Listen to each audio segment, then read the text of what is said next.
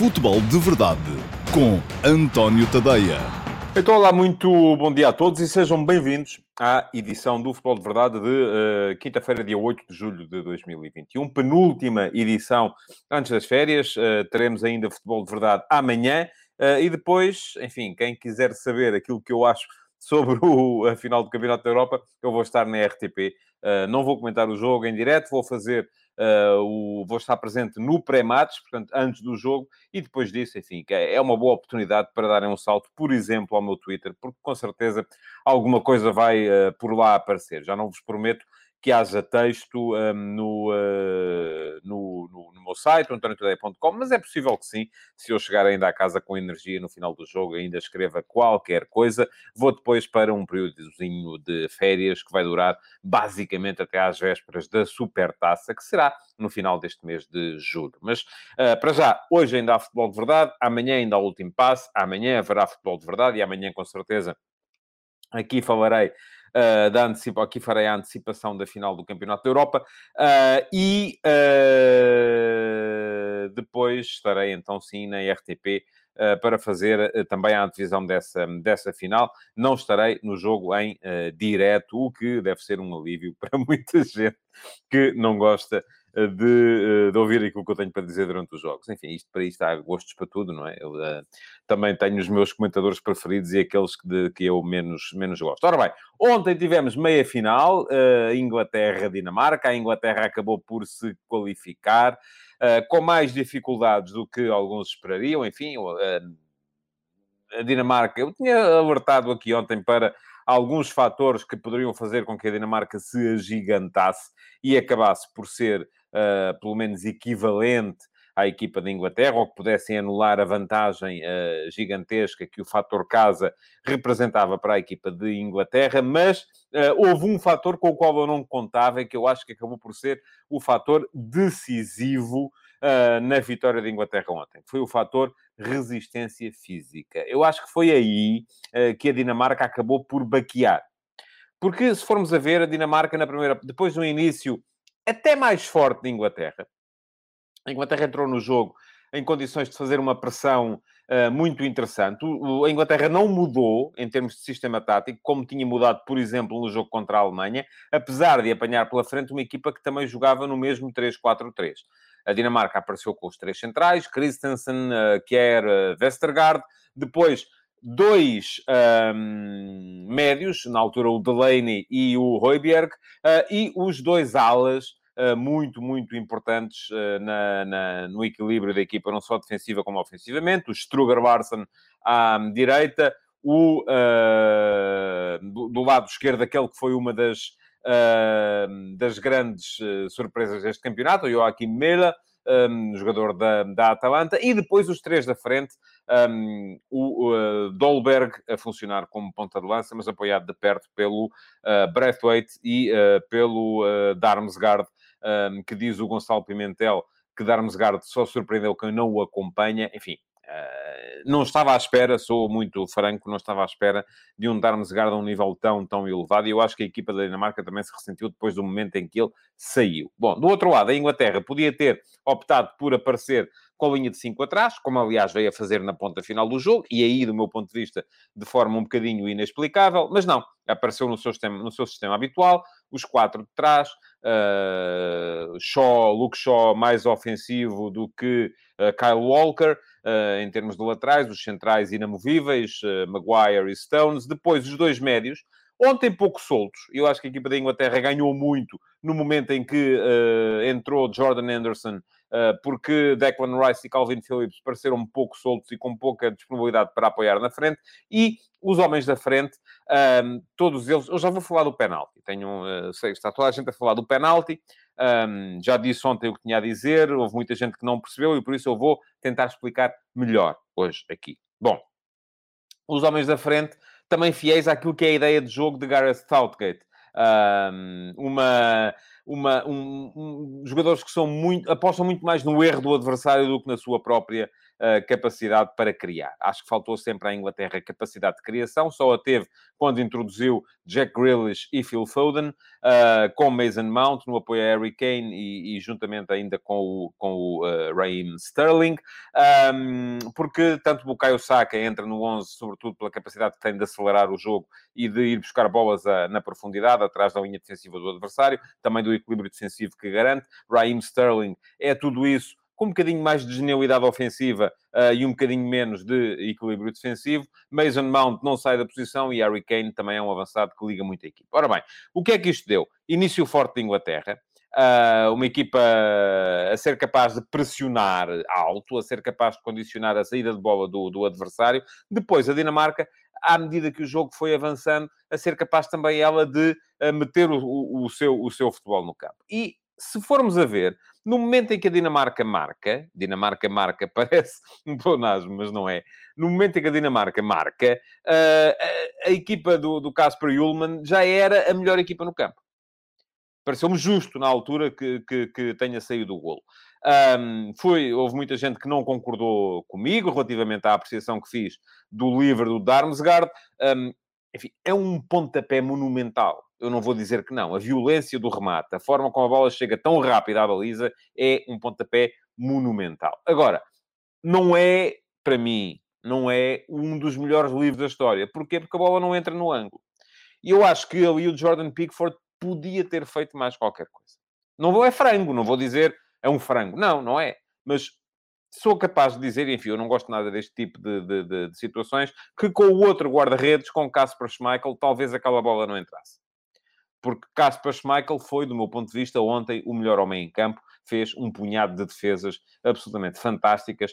Aliás, eu inclusive falei de uma, e vou só aqui buscar, porque tenho aqui, uh, inclusive, peço desculpa para quem está a ver, eu ontem falei disto na, na, na, na transmissão em direto. Esta defesa é um dos quadros que tenho aqui relacionados com futebol perto de, da minha posição de trabalho em casa, é uma defesa monumental na altura do Peter Schmeichel, ainda no uh, Manchester United. Uh, ontem, aquela defesa que o, que o Casper Schmeichel faz a um cabeceamento do Harry Maguire fez-me lembrar, pela sua plasticidade, pela dificuldade, esta fotografia do Peter Schmeichel, uh, do pai dele. Um, mas pronto, enfim, não vou dizer que é um frango, não vou dizer que não é um grande golo, é um grande golo, não é um frango, mas a mim aquilo que me parece é que uh, talvez o guarda-redes pudesse ter feito mais, porque a bola, não é, enfim, não é que entre, já vi escrito, gente a escrever, é como é que é possível vir dizer que a bola foi à figura. Eu não disse isso, nunca disse isso. Disse que a bola não, é, não entra no ângulo. E há aqui, há aqui uma baliza tem 7 metros e uh, eh, 32, se não me engano, de largura.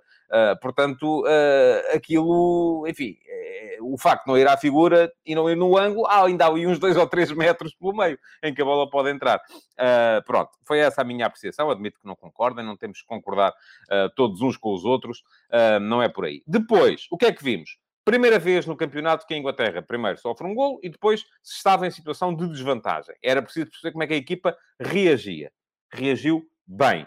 Aí, palavra de uh, homenagem à equipa inglesa, uh, porque uh, conseguiu reagir bem, marcou relativamente rápido. Chegou relativamente rápido ao empate. Há primeiro uma, uma boa... Essas jogadas são muito parecidas. Quem ainda baixar para ligar, bola em profundidade para Bukayo Saka, cruzamento para a entrada de Raheem Sterling uh, e uh, no lance, no primeiro lance, uh, uma excelente mancha do Casper Schmeichel, no segundo, o Simon Kjaer a aparecer antes do, um, do, do Raheem Sterling e a fazer ele próprio um autogol, enfim, pronto. é um golo, vale como aos outros.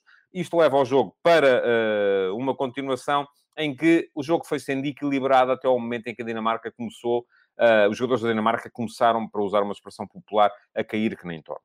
Aquilo que vi foi uma equipa da Dinamarca muito penalizada do ponto de vista físico. E uma equipa inglesa que, apesar de Southgate não rodar muito, e ele faz sempre poucas substituições e usa praticamente quase sempre os mesmos jogadores, apesar de não rodar muito, os jogadores ingleses continuavam em grandes condições. E, aliás, aquela primeira parte do prolongamento é uma demonstração de poderio absolutamente notável da, da equipa inglesa. A forma como a Inglaterra, na primeira parte do prolongamento, passa 15 minutos, não, aquilo não é quase, quase não é dentro do meio campo da Dinamarca, é uh, dentro da área da Dinamarca é uma demonstração de poderio, do meu ponto de vista, notável, e fez com que eu também tenha dito depois, quando surgiu o golo de Harry Kane, que uh, o golo era justo. Era justo porque a Inglaterra era a melhor equipa no campo naquele momento.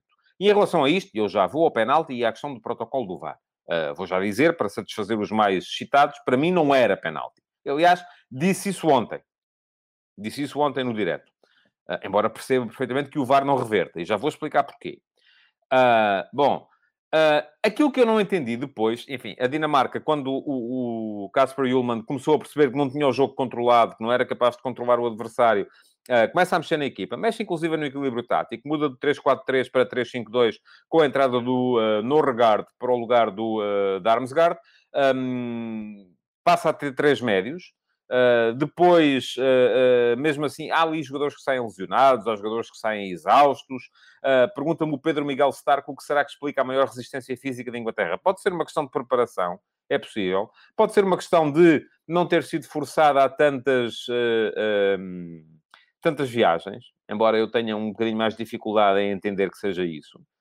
porque a Dinamarca também fez os três jogos da primeira fase uh, em casa e, no fundo, houve mais uma viagem. Agora, a questão é que, enquanto a equipa da, da, da Inglaterra uh, foi a Roma, a Dinamarca teve que ir a Baku, enfim, mas eu creio que não será por aí. Uh, eu acho que é mesmo uma questão de preparação e uns estão melhores do que outros quando chegam a esta ponta final da temporada. São mais atletas. Aliás, se eu acho que há uma coisa que pode determinar uh, alguma vantagem da Inglaterra sobre a Itália na final, é a maior capacidade atlética da equipa inglesa. Acho que é a equipa com maior capacidade atlética neste, neste campeonato. Um, isso, enfim, valerá o que vale, não é? Não, não tem que ser uh, absolutamente decisivo. Aquilo que eu não entendi, enfim, no fim, Southgate teve razão porque ganhou. Mas não entendi o recuo da... Quando a Inglaterra tinha o adversário dos joelhos, marca o 2 a 1 e uh, Southgate abdica de Grealish, que tinha sido, meu ponto de vista, importante, como foi importante o, o Jordan Anderson, como foi importante o Phil Foden, uh, os jogadores que ele foi introduzindo para ganhar o jogo, uh, e depois abdica de Grealish para fazer entrar o Trippier e então sim passar para uma defesa a 5, com a, a derivação de Kyle Walker para central direito. Podem dizer-me assim, não, é estratégico, porque em vantagem ele sabia que a Dinamarca se ia adiantar e estava a tentar promover precisamente esse adiantamento dinamarquês para depois explorar o espaço nas costas da última linha do adversário e, uh, eventualmente, chegar ao 3 a 1. Podia tê-lo feito, é verdade que sim. Não aconteceu. Mas, ao mesmo tempo, correu riscos que, a manter a cadência que a equipa inglesa estava a ter naquele momento, a manter a filosofia que a equipa inglesa estava a ter naquele momento, a Dinamarca não saía do buraco. E assim correu riscos, porque a Dinamarca ainda teve dois ou três cantos, dois ou três cruzamentos, porque naturalmente o, jogo, o centro do jogo, que estava a ser dentro do meio-campo da Dinamarca, passou a ser no meio-campo da Inglaterra. E a Inglaterra correu riscos. Ganhou, teve razão, do meu ponto de vista, correu riscos desnecessários e absolutamente escusados. Pronto, vamos lá ao penalti. É uma pena, de facto, que um, e concordo com o que diz o Mateus Bastos, este modelo europeu com várias equipas como anfitriãs e as outras a terem que fazer milhares de quilómetros é uma aberrai, eu creio que ele quereria escrever aberração, e eu concordo, aliás, acho que disse isso ontem também, durante a transmissão do jogo na, na, na, na RTP1. Bom, uh, espero que não haja mais nenhum campeonato assim. Já temos que levar com uma equipa da casa, pronto. Agora temos que levar com várias. De facto, não é admissível. E se formos a ver, as quatro equipas que estiveram nas meias finais, todas elas jogaram a primeira fase em casa. E isto é uma vantagem competitiva que eu acho que não é boa. Pronto. Senhores da UEFA, se alguém que conheça, que possa falar, uh, ah, um, se quiserem dar o meu recado, ele está a dar. Bom, penalti. Para mim, não é penalti. Mas eu, enfim, eu tenho aquela versão. Aliás, ainda ontem achei, e disse até meio na brincadeira várias vezes, que o Harry Kane parecia que estava a tirar um curso rápido para poder vir jogar para Portugal. Porque passou sempre que sentia o sopro do adversário, pimba, já estava ele a rebolar na relva para ganhar mais uma falta. Eu sei que a Inglaterra é fortíssima nas bolas paradas ofensivas, porque tem jogadores que batem muito bem, Mason Mount bate muito bem, uh, Luke Shaw bate muito bem, tem jogadores que são muito fortes no espaço aéreo na área do adversário, como o Aaron Maguire, sobretudo, uh, mas, ainda assim, pronto, aqui está a minha explicação. Uh, acho que houve um abuso de alguns jogadores ingleses Kane e, e, e, Sterling à frente de todos os outros, uh, aquilo nem pareciam jogadores da Liga Inglesa. Aliás, se forem ver, no final, as declarações de Raheem Sterling no final do jogo, o que é que ele diz? Ah, há ali um contacto, ele tocou na minha perna e, portanto, é penalti.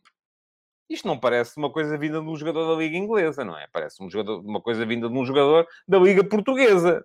Porque na Liga Inglesa está estipulado que uh, o facto de haver contacto não quer dizer que seja falta. E para mim esse é o caso ontem. Há de facto um contacto, uh, da, salvo erro, da perna esquerda uh, do Joaquim Meila na, per na perna direita do Raheem Sterling, mas o Raheem Sterling já ia em queda no momento em que esse contacto se produz, porque o que é que quis fazer o Sterling ali naquele momento?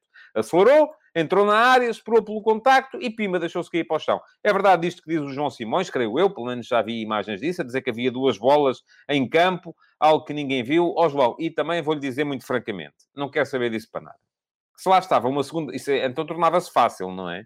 É, bastava algum membro da equipa técnica, um apanha-bolas que fosse previamente combinado, via que a sua equipa estava em problemas, quando havia um lance de perigo, mandava uma segunda bola para o campo e o jogo era interrompido aí estávamos a entrar no domínio do Chico Espartice. Se havia lá duas bolas, ela, a segunda bola não foi influente na jogada. Portanto, acho que fez muito bem o árbitro em não ligar a esse, a esse detalhe. Mas estou a falar-vos do penalti e da questão uh, da, da, da, da, do VAR, do protocolo do VAR, porque eu acho que é isso que é importante nós discutirmos.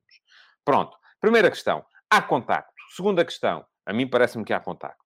Segunda questão, não é, não é o suficiente para ser falta. Portanto, ponto prévio à discussão, eu acho que não era penalti.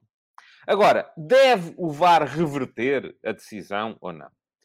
Eu passei o ano inteiro a ouvir uh, os arautos da desgraça e as pessoas que são contra o VAR a dizerem que temos excesso de VAR, porque sempre que há uma dúvida lá vai o VAR uh, intervir e que o VAR não tem nada que chamar. O que está no protocolo é dizer que só deve chamar quando houver um erro flagrante. Portanto, houve um erro flagrante ali?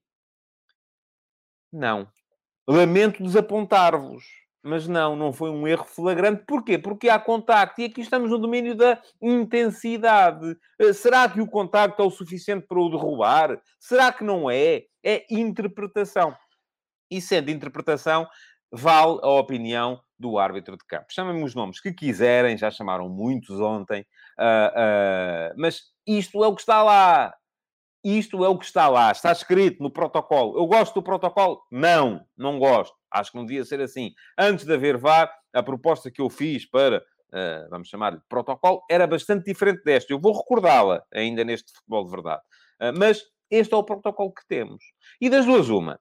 Ou continuamos a achar maravilhoso aquilo que já vi muita gente, as pessoas, porque as pessoas queixam-se porque sim e porque não. Queixam-se porque, porque chove e porque faz sol. As pessoas queixam-se, ponto final. Uh, e isto não pode ser assim.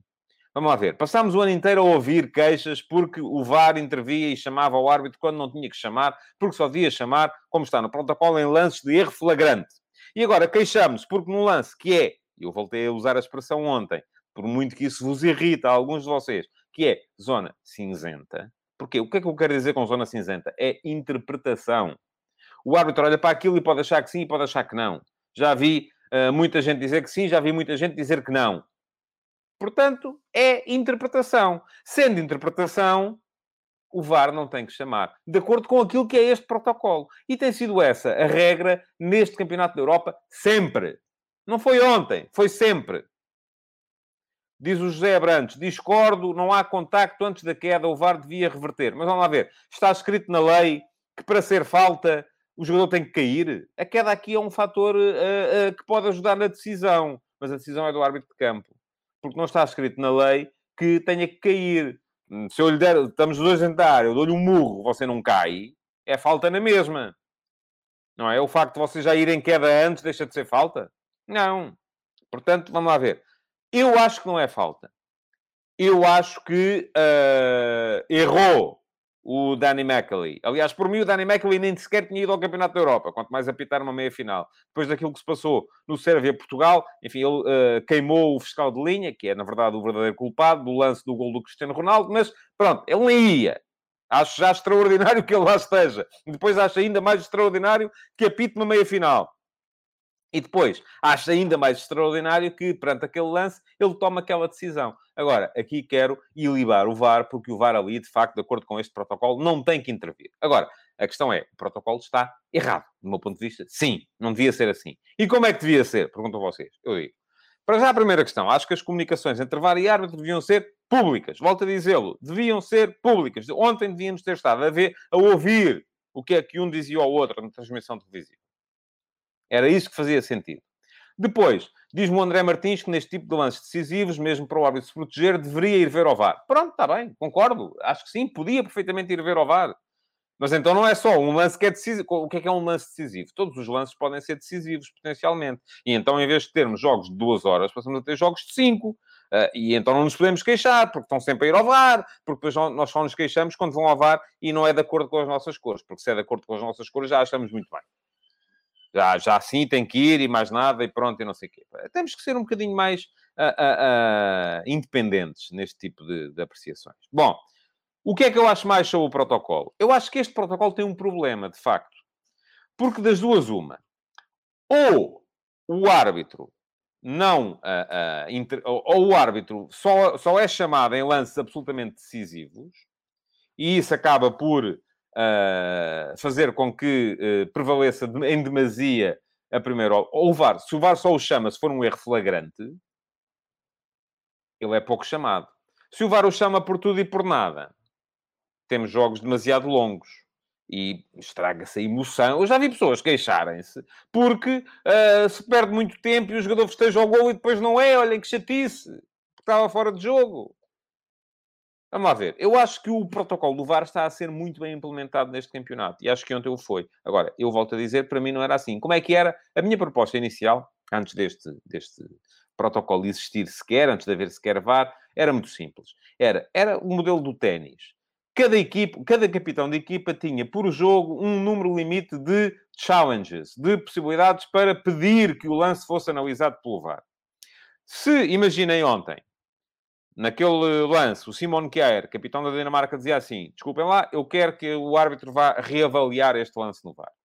E o árbitro ia reavaliar. Se o árbitro revertesse a decisão, o Simon Kjaer mantinha a sua possibilidade, ou as duas possibilidades, eu creio que na altura falei em duas possibilidades, para pedir uh, que, o lance fosse, que um lance fosse reavaliado durante o jogo. Se o árbitro achasse, não senhores, uh, a decisão está correta, então aí ele perdia uma das suas possibilidades de pedir challenge uh, uh, e de pedir que o lance fosse reavaliado. Para mim era assim que fazia sentido.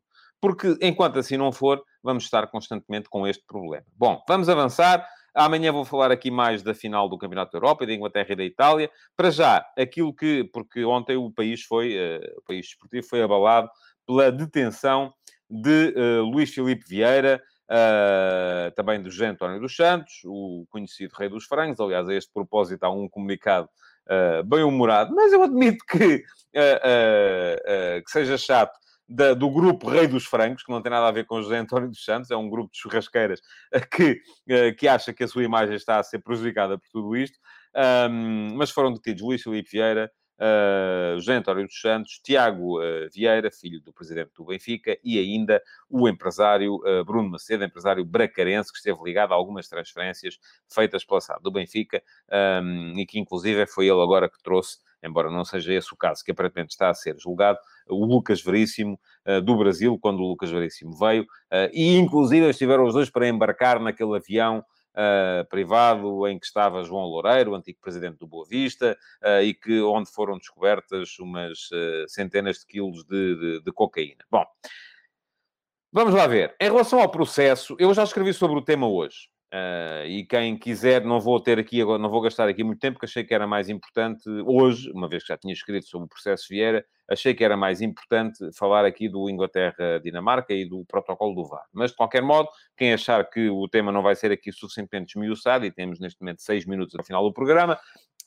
um, pode dar uh, uh, um salto ao antoniotadeia.com, ler o texto do último passo de hoje e pode, inclusive seguir-me no Instagram, antonio.tadeia, e já lá está a sondagem na qual podem votar. E a pergunta que vos faço hoje é se Luís Filipe Vieira tem ou não condições para continuar à frente do Benfica.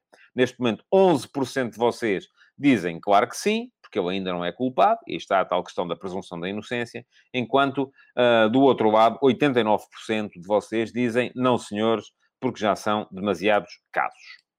Ora bem, vamos lá ver. Processo Vieira. Primeira questão. Presunção da inocência. Total. Ninguém está a culpar Luís Filipe Vieira. Agora, é verdade também que, de facto, já são muitos casos. Operação Lex, são os e-mails, é, enfim, são os vouchers, é, são uh, uh, dezenas de situações que, das duas, uma. Ou nós achamos que isto é um país de maluquinhos e que o que há aqui é uma, conforme o Luís Filipe Vieira sugeriu na Comissão de Inquérito Parlamentar às perdas do Novo Banco, que só estava ali porque era presidente do Benfica e porque o que queriam atingir era o Benfica e tal. Enfim, eu não acho isso. Não creio que tenhamos, uh, ou que estejamos a viver num país de maluquinhos, embora às vezes haja algumas pessoas que estão um bocadinho mais para lá do que para cá. Um, ou então aquilo que achamos é que de facto já são demasiadas questões. Eu levantei, e quem for hoje ler o último passo tem lá três links para três textos, que são os três textos mais recentes que eu escrevi sobre dúvidas que tinha relativamente a processos que envolvem o Luís Filipe Vieira. E eu acho, enfim, em relação às comissões, uh, aparentemente uh, nas contratações, havia ali um jogador que eu nem sabia que existia, que só chegou para jogar no Benfica B, um paraguaio. o outro, o Derlis Gonzalez, apercebi-me da sua existência, porque ele depois esteve no, uh, no Dinamo de Kiev também, aliás, chegou a defrontar o Benfica. o César, que entretanto passou pelo Santa Clara e, pelo, e que jogou a época passada no, no, no Farense também, uh, mas uh, ah, um, já tinha escrito, e, em relação às, às, às alegadas comissões que foram desviadas uh, para proveito próprio, não sei, não tenho provas, portanto nunca podia ter feito perguntas sobre isso, não vou agora perguntar sempre que há uma aquisição, a não ser que ela seja feita flagrantemente acima do valor de mercado, como já aconteceu, e como também já escrevi sobre o tema, relativamente a algumas aquisições no Benfica, sobretudo, mas também no Sporting e no Porto, também já aconteceram casos desses. E, e, e, portanto, disso não vou questionar. Agora, questionei claramente a questão da OPA. Porque aquela OPA não fazia sentido nenhum na cabeça de ninguém. Então o Benfica, já tinha maioria na, na, na sua SAD, ia-se oferecer para comprar as ações dos investidores privados muito acima do valor de mercado, dando-lhes uns milhões de euros a ganhar e perdendo esses milhões de euros, naturalmente, porque só para alguém ganhar, alguém tem que perder. Mas alguém explica isto? Ninguém pergunta, ninguém quer saber porquê. Eu, na altura, perguntei, estava lá o texto, está lá o link, uh, uh, uh, e, e, portanto, não, não, não enfio, isto só para vos dizer que não enfio a carapuça daquela, ah, agora andaram aí, nunca disseram nada, não fizeram o vosso papel. Ouçam, os jornalistas não são polícias. O papel dos jornalistas é fazer perguntas. Agora, eu não tenho acesso às contas bancárias, não tenho acesso às trocas de e-mails, não tenho acesso, nem eu, nem nenhum jornalista à partida, a não ser que violemos a, a, a lei e, e, que andemos lá a, a espiolhar aquilo que não podemos espiolhar. Quem tem que fazer isso é a polícia. O papel do, do, da comunicação social é questionar. E isso eu fiz. Estão lá três links. Quem quiser ler, vá ler. Fazem favor, dão-me mais uns cliquezitos no, no, no, no, meu site, eu sempre, sempre ajudo, que é disso que eu vivo. Bom, agora, hum, aquilo que vos queria dizer é que, uh, quer Luís Filipe Vieira seja culpado ou inocente, há uma coisa que com certeza vai sair da, do inquérito que vai ser feito hoje pelo juiz Carlos Alexandre, que é o dever de afastamento. Porque uh, ninguém faz este aparato todo para agora chegar lá ao pé do Sr. Luís Filipe Vieira e dizer, olha, desculpe lá, tê-lo feito passar aqui a noite nos calabouços, hum, agora pode ir para casa. Nisso eu não acredito. Ele pode vir a ser culpado ou inocente. Isso será o tribunal a decidir depois, em função da acusação que o Ministério Público vier a, a, a aduzir do caso. Mas nunca não acredito é que agora chegam ao pé dele e dizem: desculpe, desculpe lá, pá, eu sei que você lhe dava jeito de ter ficado em casa ontem, queria ver a meia final do Campeonato da Europa, mas olha, enganámos-nos aqui. Portanto, com certeza que vai ser aduzida acusação. E sendo aduzida a acusação, com certeza que vai sair dali uma, um dever de afastamento uh, que vai impedir o Luís Filipe Vieira de exercer funções como presidente do Benfica, vai impedi-lo de contactar com os administradores da SAD do Benfica e, portanto, a partir deste momento, ele não pode, não pode continuar a ser presidente do Benfica. Arranjem aqui a solução que quiserem. Seja demissão, seja a nomeação de um presidente interino enquanto o processo durar. E a verdade é que ninguém pode ficar com um presidente interino durante anos. Eu não sei quanto tempo é que este caso vai uh, demorar. Portanto, a mim quer-me parecer que a melhor solução para o Benfica é a nomeação de uma solução provisória, uma solução interina, pode ser Rui Costa, pode ser, uh, uh, creio que será Rui Costa, é, é, é, isso que está em cima da mesa neste momento, um, e que depois se convoquem eleições. E pergunto a vocês, mas então porquê é que a solução interina não há de durar os três anos que faltam no mandato? Eu acho que vamos imaginar, num, num, outro tipo de situação, situação de doença, de, de incompatibilidade ou de, de, problemas pessoais que o impedissem de, de, continuar, eu acho que essa seria uma solução uh, válida. No caso em apreço, em que estamos a falar de uh, suspeita de fraude, uh, a mim custa-me um bocado a crer que quem lá estava com Vieira não tenha nunca feito perguntas. Porque se até eu que estou aqui fora as fiz, quem lá estava, com certeza, também as fez. E se as fez e ficou satisfeito com as respostas, das duas, uma, ou não, ou não cumpriu o seu dever, e então não tem que ser recompensado com a continuação uh, ad eterno até às próximas eleições como, como, como, à frente do clube, ou não cumpriu o seu dever perante o clube, não é perante mim, é perante o clube. Ou então era uh, cúmplice. E, portanto, acho que sim. Pergunta-me Nuno Prazeres, deveria haver eleições antecipadas? Vou-lhe já dizer sim. A não ser que, logo à tarde, uh, no seguimento do processo, o juiz Carlos Alexandre e o, e o cidadão Luís Filipe Vieira uh, vão os dois tomar um café e digam, opá, desculpem lá, isto foi tudo um equívoco. Portanto, se for assim, então não. Então Vieira com certeza que pode continuar a ser aduzida de acusação e a ser imposto o dever de afastamento, creio que é este o nome que, que, que se usa em legalês, uh, uh, então acho que sim, acho que teremos que avançar para, para, para eleições. Bom, a teoria da cabala, uh, eu, eu creio que já nem os, os vieiristas mais acérrimos uh, a compram, é? Foi isso que o Luís Filipe Vieira foi dizer, por exemplo, na Comissão de Inquérito às perdas do Novo Banco, uh, quando foi dizer que eu só estou... Assim, o homem é devedor, aparentemente, de centenas de milhões de euros uh, e acha que só está numa comissão de inquérito porque uh, aquilo que, que os, os, deputados querem é atingir o Benfica, enfim.